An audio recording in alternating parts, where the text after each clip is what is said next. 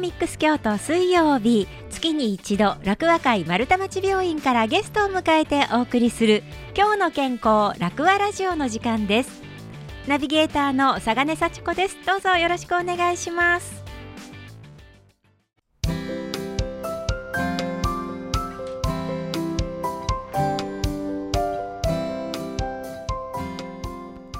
さあ今日も楽和会丸太町病院からお越しいただきました。今日お越しいただいたのは楽和会丸太町病院リハビリテーション部言語聴覚士の西野昭弘さんです。西野さんこんにちは。こんにちは。今日はよろしくお願いします。よろしくお願いいたします。私あの言語聴覚士さんという方に初めてお目にかかったんですけれども。はい、はい、西野さんの言語聴覚士さんっていうのはどういうことをされる方なんですか？えっ、とまず話すことに関するリハビリ。それから、えーと、聞くことのリハビリ、えー、食べることのリハビリというところを主には担っていますまあ、一般的にリハビリテーションって聞くあの歩くリハビリだったりとか運動のリハビリというものがあの理学療法士というものがあの行うことが多いんですけれども、はいはい、我々言語聴覚士は、えーまあ、首より上のことでリハビリをすることがほとんどなのでなんで、まあ、ちょっと、まあ、リハビリの中でも種類が少し異なるっていう部分ですね。はい、なんかあのあまり首から上のリハビリっていうイメージがなかったのであそうなんだっていう今伺って思いました。え実際にはどのようなことをされてるんですか？そうですね、えっと食べることに関してのリハビリがあの私が行うことはほとんどでして、はい、えーとまあ、食事を、えー、食べ始める時にどういったものからであれば安全に食べれるのかなっていうところをあの評価させていただいたりとかあとは食べる姿勢を調整したりとかあ食べ物自体をあ調整しながら、えー、どういった食べ方であればむせたりとかあのそういうことがなく食べれるのかなっていうところを評価しながら行っていきます。えー、そうなんですね。え、丸太町病院ではどのようなことをされてるんですか？えっ、ー、とメインで行うことがその食べることに関するリハビリという部分で。はいで、えーと、なので、えー、食事の時間なんかに患者さんの近くで、えーと食事をしている様子を見たりとか、えー、あとは、えー、実際に自分たちが食事の介助をしながら安全に食べれてるのかなっていうのを見させてもらったりってことを行っていきます。あじゃあ入院されてる患者さんにそのように疲れついていらっしゃって、はい、ということなんですね。そうですね。なんかこうリハビリテーションっていうとあの聞いた感じそのさっきもねお話ししたようにあの手足を動かすようなイメージがあるから、はい、あの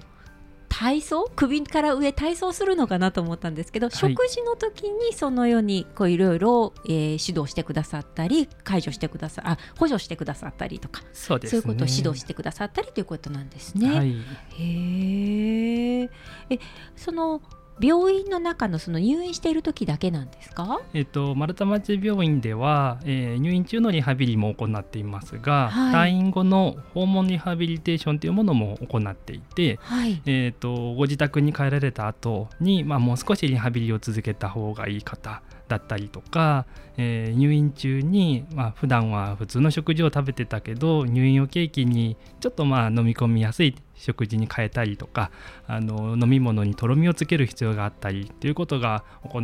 起きた場合に、えー、そのまあ、ご自宅まで行って、まあ、食事の準備のあのアドバイスだったり、指導をさせてもらうっていうようなことも担っています。そうなんですね。いやもうあのそうすごい安心ですよね。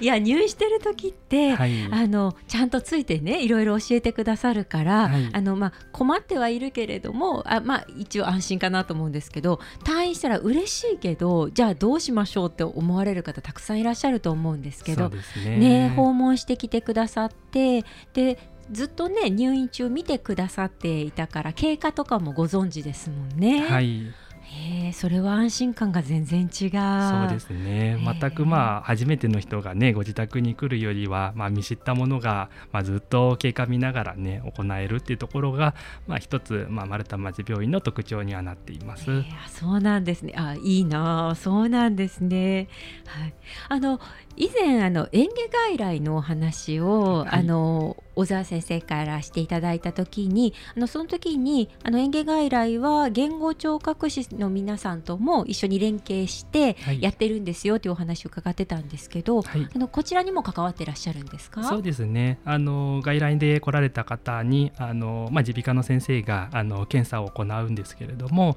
まあ、その時にあの食べ物とかを実際にお口に運んだりとかあの飲み込む様子を横で一緒にあの我々言語聴覚士があの見させていただいてで、えーと、先生とあの相談しながら、まあ、どういったものがいいのかなとかどういったことしていくといいのかなってところを、まあ、相談しながら進めています。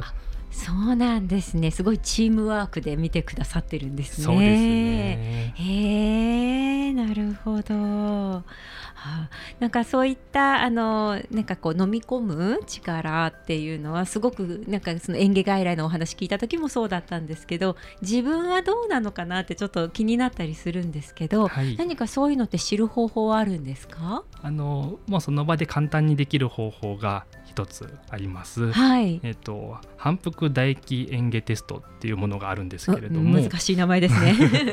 はい。あの30秒の間に自分の唾液を何回飲み込めるかっていうテストになります。はい、で、えーと、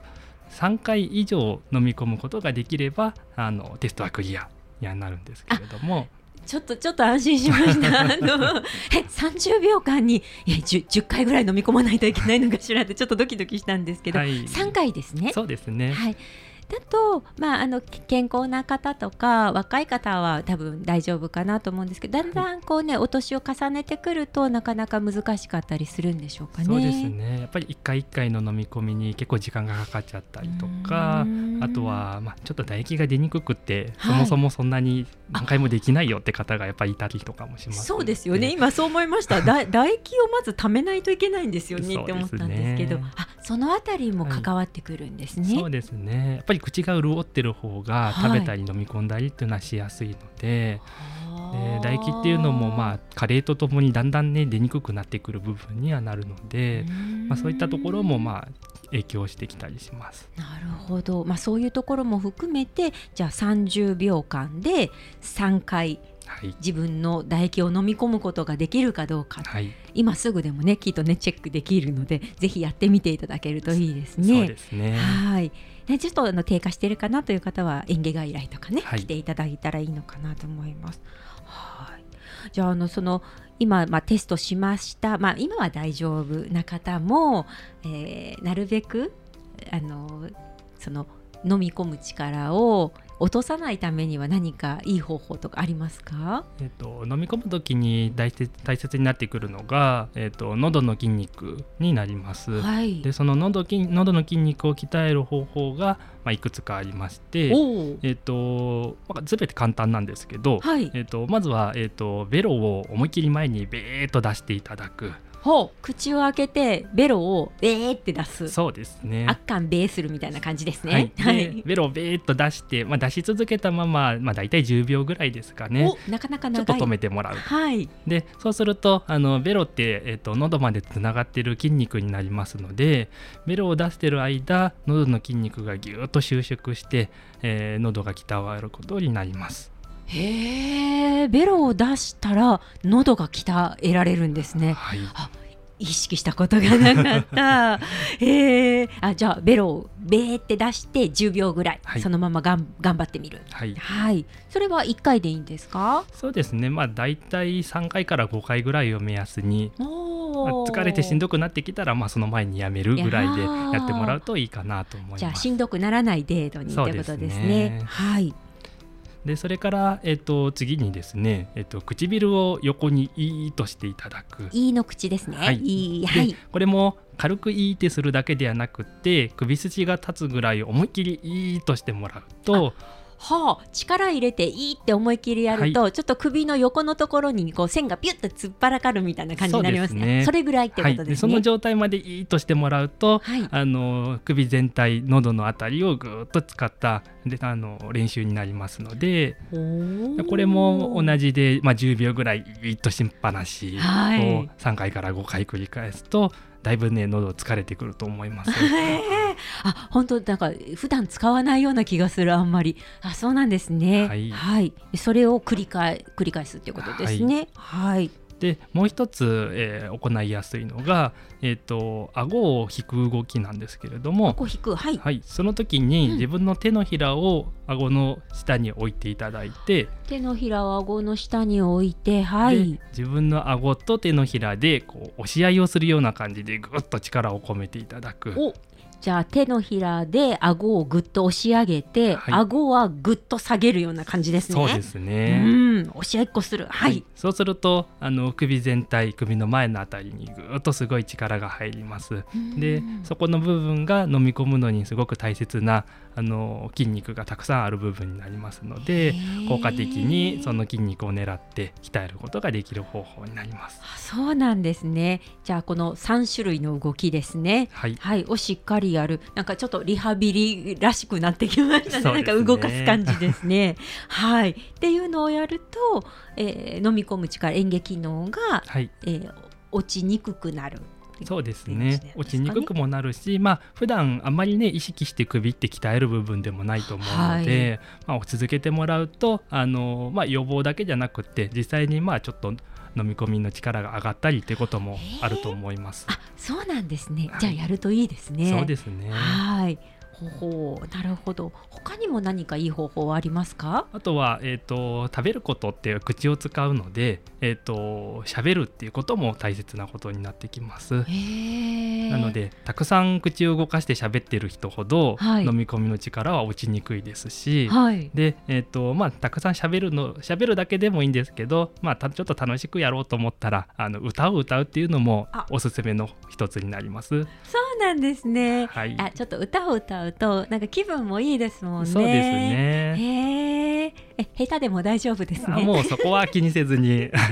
あのお風呂の中なんかでね やってもらったら周りもそんな気にせずできるかと思いますので。でね、あのわーってなった感じがまたあの上手に聞こえていいですよね。ねお風呂で歌うのね。はい、へえ、なるほど。じゃああの声を出して歌を歌う。はいっていうことですね。はい、えー、ぜひあのお話をするあのおしゃべりお好きな方はおしゃべりでもいいんですけど、はい、えー、まあ、歌ってみてもいいし、はい、おしゃべり苦手な方もちょっと声に出して歌ってみるっていうのはいいことっていうことですね。はい、えー、ぜひやってみていただけたらいいと思います。ありがとうございます。はい。でそれであの西野さんなんかあの最近このリハビリのそのお話の業界と言えばいいんでしょうか？なんか話題になっていることがあるんですって？はい。えー、今話題になっているのがですね、はい、炭酸水炭酸水。はい、はい、まあ、炭酸水に限らず炭酸飲料なんですけれども、はい、あの炭酸のシュワシュワっとした感じが飲み込みの反射を起こしやすくするっていうのが言われていてなので、えーとまあ、食事の前なんかに少し炭酸水を飲んでから、はい、あのご飯を食べたりすると普段よりもしっかり飲み込みが行えたりっていうことがあの効果として認められています。へあなんかこうシュワシュワが刺激になるんですかね。そうですね。で一回、まあ、炭酸のまあ、飲料を飲んだら大体まあ30分から1時間はその効果が持続するって言われてますので。そうなんですか、はい、じゃあお食事前に飲んだら、はい、お食事中はずっとその効果があるかなっていう感じですかね。そうですね。であとはまあ食前だったりとか、まあ、食事の間にちょっとちびちび挟んでもらったりっていうのもいいかもしれないですね。いいですね。へでもあの炭酸飲料って、はい、あの結構飲むのに力がいるような気がするんですけどどどうなんでしょうかね？そうですね、まあ、ただあの、まあ、しわしわっとした感じであの、まあ、いかにもちょっと自分でぐっと頑張って飲み込むような、ね、動きになると思うんですけど、はい、あのしわしわした刺激がかえってこう飲み込みの力を強くしてくれるというか、まあ、そういった効果もあって普段より飲みやすいというかあのぐっと力強い飲み込みが行えるっていうのがあるかもしれないです。なるほどね。そうなんですね。でもなんかあのえーと、お薬飲む時にこう飲みにくい方とかは、はい、なんかこうとろみつけたりとかもされてますけど、そういうこともできるんですか、はい、そうですね。あの普通の飲み物とかにとろみは、えーと、割と簡単につくんですけれども、はい、炭酸飲料に限ってはとろみの粉なんかを入れると途端にシュワシュワっと発泡してしまって、でえー、泡がブクブクっとたくさん出てしまうんですけど、はい、それが収まった頃には、えー、炭酸の抜けた甘い飲み物しか残らなかったり。あらそうなんです、ね、っていうのがあの、まあ、これまでだったんですが、はい、最近はその炭酸飲料にとろみをつける方法っていうのがあの広まってきてまして、はい、で、えーと、コップに直接とろみ粉を入れるのではなく炭酸飲料のペットボトルの中に必要なとろみの粉を直接入れてしまって、はい、で、えーとすぐに蓋をして、でよく混ざるようにしっかり振ります。炭酸飲料のペットボトル振るんですね。そうなんです。で、ちょっとドキドキする。まあ、はい、なんで、まあ炭酸なので振ったらすぐは飲めないので、はあ、えー、冷蔵庫で一晩ぐらい寝かしていただくと、線閉めたまんまそのまんままた冷蔵庫入れるんですね。はい。はい、でそうすると次の日にはあの炭酸を残したまましっかりととろみのついた炭酸飲料っていうものが簡単に作ることができます。へえあそうなんですか。じゃあとろみはついてるけどシュワシュワするんですね。はい。なので、まあ、ちょっと飲み込みの力が落ちてあのとろみのついたものしか飲めないっていう方でもそういった方法を使うと炭酸水あ炭酸の効果を使って、えー、食事の前にちょっと飲んでみたりっていうことができるので、えー、おすすめですね。ああそうなんですね。いやなんかねあの私たちでもお食事いただくときに食前酒とかって言って、はい、なんかちょっとシュワシュワした泡のお酒飲んだりとかいうことありますけど同じような感じですね。そうですね。うん、食前炭酸水ですね。はい。はい、いや炭酸飲料は何でも大丈夫なんですそうですね。もうお好みのものを使っていただいたらいいかなと思います。ただまあえっ、ー、と効果があるのはあのなるべくまあ炭酸は強い方が効果はあると言われてますので。なんで、ね、微炭酸とかよりはあのしっかり、そうですね強炭酸とかちょっと強めの炭酸がついてるものを選んでもらう方が、はい、あのより効果は感じやすいかなとは思います。あなるほどいやよくわかりました。いや面白面白かったっていう言い方はいけないのかもしれないですけど興味深いお話でしたありがとうございます。ありがとうございます。じゃあまたちょっとあのそのね飲み込む力ちょっと気になってる方とかねいらっしゃったらぜひ楽和会丸太町病院の園芸外来の方にねいらしていただけたらいいですよね。そうですねまずはまあちょっと心配なことがあったりしたらあの気軽に外来の方にあの来て相談していただけたらあのすぐ検査もできますしあの、まあ、どういったことをしていくといいかなっていうところあの一緒に考えていくあの相談しながら進めていけますのであの、まあ、お気軽にお越しいただけたらと思います。力強いです。ありがとうございます。今日お話しいただきましたのは楽和会丸太町病院リハビリテーション部言語聴覚士の西野昭弘さんでした。西野さんありがとうございました。ありがとうございました